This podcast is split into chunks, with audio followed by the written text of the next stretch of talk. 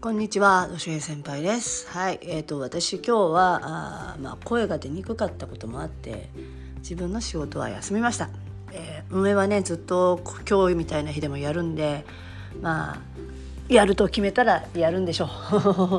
一応ライフラインみたいな仕事なんでね、うん、あの賛否両論あると思うんですよ。ね、やっぱりえっ、ー、と感染拡大を防止するために今ね緊急事態宣言が発令されているんだけれどもでもね仕事がある人は現実としているわけじゃない、うん、でその人たちがじゃあテレワークができるかできないかっていうのもさわからないわけですよ。ね。できないお仕事の人もいるわけじゃん。だって本当に医療従事者とかいるわけだしそれからねライフラインを動かしている人たち交通機関を動かしている人たち、まあ、水道電気、えー、ガスそれからあとなんだろううんまあまあね言ってしまったらだって全部の、えーと、動きが止まってるわけじゃないから、うん、必ずしもあのお母さんたちお父さんたちがテレワークというかね自宅にいるっていうことがかなわない人たちの子供も大勢いるっていうことだしそその子がたとえ一人でも行ったらねその一人を切り捨てるわけにはいかないじゃない？みんながやってるからみんそういうそうもなんだみたいなことはできなくて。たとえみんながそうでもそうできない人がいるって考えるのがやっぱり私たちなのでそれが多様性っていうことで、えー、と全員が全員同じ行動を取れないっていうのは本当にそうなんだよね。うん、だからといってその人たちを見捨てるわけにいかないっていうのがライフラインの仕事でしょ。うん、でその仕事に就いたっていうなんかまあ使命感みたいなものがあるのかなあとはやっぱり行かなければいけないというこの役に立ってる感っていうのかなもうここまで来るとさお金があることとかどうということじゃなくて人にのに必要とされているっていうのがすごくあの重要だっていうことが分かったかと思うんですよ。ね。でもちろんあの役に立たなきゃいけないってことではないですよ。一人黙々と何か作業をして一人黙々とものを作ることが好きでそれが没頭できる、うん、そういう人もいるし、やっぱり人のの役に立ってこそと思う人もいるし。うんあとはまあまあそれ人それぞれなんだけれどもね仕事に対する考え方って、うん、もちろん仕事をしなくては生きていけないのかなこれからっていう時代じゃないですか。まあなんてねでもとにかく小さな命まだ自分では生きていけない一人では生きていけない人たちのために私たちはいるんだなと思ってるんですよ。ただ今日は私はまああのね全体の人数のボリュームも減ったし若い人たちに頼んでああもう若い人たちに頼もうって 思って今日はお休みをもらいました。はいで、うんとそうね、いろんな施設が今まあ、ゴールデンウィーク明けまでは休業宣言をしている中、ね、楽しいことを楽しみにしていたこと日々いつも自分が言っていたところがなくなっていくっていう感覚はすごく寂しいですよね。嬉しい人なんて一人もいないと思う。でまたそれが再開するまでじゃあどうしようかって今皆さん皆さんそう考えてるんだろうなと思います。私もまあ実際筋トレするところが閉鎖されてしまったのでじゃあどうやって自分を鍛錬するかなってそこがないから筋トレしないってこともなくってやっぱり鍛錬なんで筋トレっていうのは 日々欠かさずできることをやろうと思っています。なので自分の家でできるトレーニングだったりあとは外でできるトレーニングだったり、まあ、道具を使わなければいけない場合、まあ、お借りしてやるとかねいろいろな方法をちょっと1ヶ月やりくりしながらと思います。あともう一つねこのこれを機に体を休ませるっていうのも一つのトレーニングだからなかなか休まないじゃないですか。ね、1週間とか休むけど1ヶ月ってなかなか休めなくって。であの筋肉で言えばマッスルメモリーっていうのが実はあってそれまで蓄積したものがあれば例えば1ヶ月ぐらいは全然休みにならないんだけど何年間か例えば休止してるとするじゃないですか、まあ、子育てとかさ、まあうん、なんだろうな病気というかなんかまあ何かの状況で筋トレができないという期間がたとえ何年あってもそれまでに蓄積しているものが量があればあ DNA 上思い出すんですよ。だからそこのレベルまでまたすぐに戻るんですよ。一旦寝てるだけなんだって。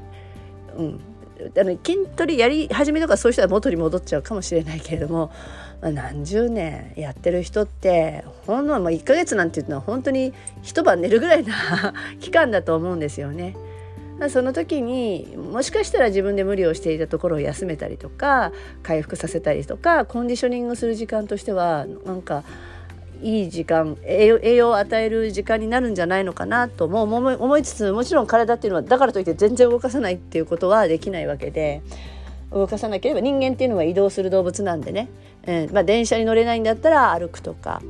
うん、エレベーター使えないんだったら階段登るとかをやるだけで違うと思います。でデスクワークになってしまうとね本当にその姿勢しか取らないし家の中だけだと家の中だけでしかの範囲でしか手手足動かないから、うん、やっぱりあの散歩をね散歩はしてほしいですね散歩って意外と侮れないんですよ。であの犬飼ってらっしゃる方がやっぱり犬をね散歩している時と、まあ、犬がいなくなって散歩しなくなってきたら体が全然違うとかってよく言うじゃないですか。ね、ちょっと犬がいなくなったら太っちゃったとか。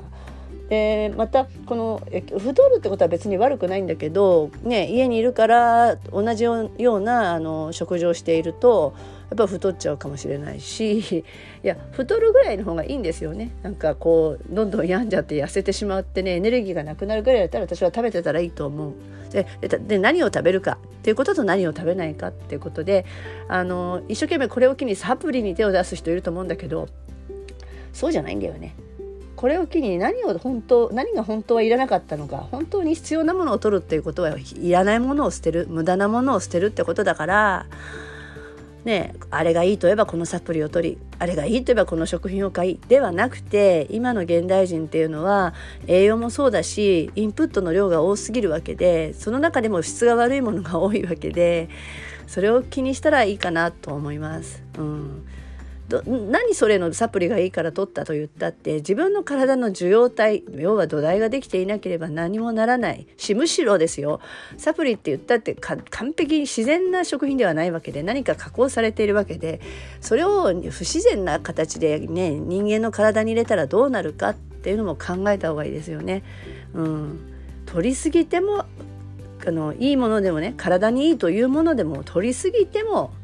害になる取らなさすぎても害になるってこと自分にとっての適切な量っていうのをあのこれを機にね実験してみたらいいと思う。私も53歳になりますけれどもなんだろうなアンチエイジングっていう考え方をして生きるとですね、えーとどんどん老けていくわけです不健康になっていくわけです。例えばさ、うん、そうだなシミとかシワを気にするがあまりなんかなんとかホワイトニングなんとかっていうのを飲んでみたりとかでシワ伸ばしなんとかっていうのをやってみたりレーザー治療とかやってみたりしたところでよ。えーと、それって人間にとって私はあの不自然だと思うんですよ。だって普通に老いて死ぬのが人間なんでそれを受け入れた時が一番私は健康だと思うんですよ。あるがままに。うん。なんかそれをアンチ抵抗するみたいな感じで余計な力をかけないことが私は一番の健康だし一番のなんかなあ、うん、健康だし若さを保つんだと思うのよ。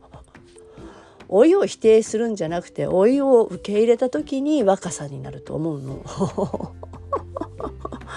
ねえなんかアンチエイジングで、うん、更年期だからこういうのこういうのしたらいいとかそういうことじゃなくってこの年齢だったらこれをしないっていう選択っていうの方が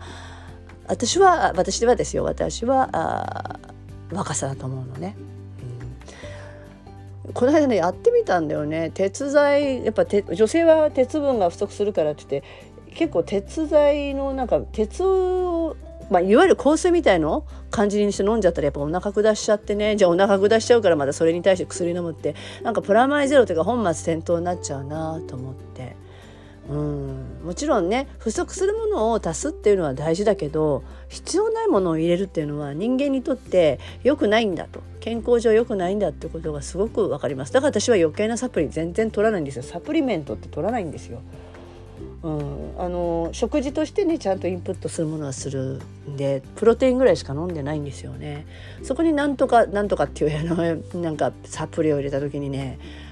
結構体が変なになっちゃう、うん、風邪をひいた時にビタミン C を取りましょうとかね。あのねね寝つきを良くするためにこうしましょうっていう自然のことはやるかもしれないけれどもそのインプットを不自然にしてはいけない。あの質の質の高いというか普通なんていうのかな。質が高いとか低いとかでもないけれども本当に必要な情報をちゃんと栄養もちゃんとインプットしていくそうそうするとアウトプットもおのずと良くなるんではないでしょうかってことですね。はい、なのでこの時期にね確かに病気は怖いウイルスは怖いかもしれないけれどもだからといってあの今までやってなかったようなあのインプット、うん、体に対しては私はあまりおすすめしないかな。まあでもプロテインは飲んでねプロテインは人間に必要な栄養を食品では今補いきれないようになっているのであのそれをプロテインにとった方が楽ですよ。まあプロテインも言ってみたら全くの完全な自然食ではないですよね。でも今その自然食である肉だったり、えー、と大豆だったりとかってあるじゃないそのそれをその量を取って内臓に負担かけるのかどうかっていうところをやっぱり天秤にかけた時はあのパウダーを溶かして1回は飲んでおいた方が内臓には負担がかからないと私も思いますし、うんね、なんか今肉もほら自然な状態で育ってないってことがあるじゃない？そこにホルモン剤だったり結構添加物をかけられてる肉が多いわけだからいろんなものがね。うんなのでそこをちゃんと自分で見極めて自分に必要なものを取っていきましょうって思います。はい今日はなんか食べ物栄養に関して語っちゃったかもしれないけどもそうですね、えーとまあ、そんな情報もあのお話ししていこうかなと思います。で今まで自分が実験してきた中であこれはこうだったって必ずしも自分の自分の方法が他の人の方法に当てはまらないかもしれないけれども50歳に超えたらなっていう生き方に関してはちょっとお伝えできるかもしれない。なんで自分がこんなに元気なのかっていうのは不自然なことをしてないからかな。まあ、それが本当に自分らしく生きる方法かと私は思います。はい。ちょっと今日は今日なりの筋トレをやってきて、まあ、ベンチプレスやろうかなとは思ってます。はい。では。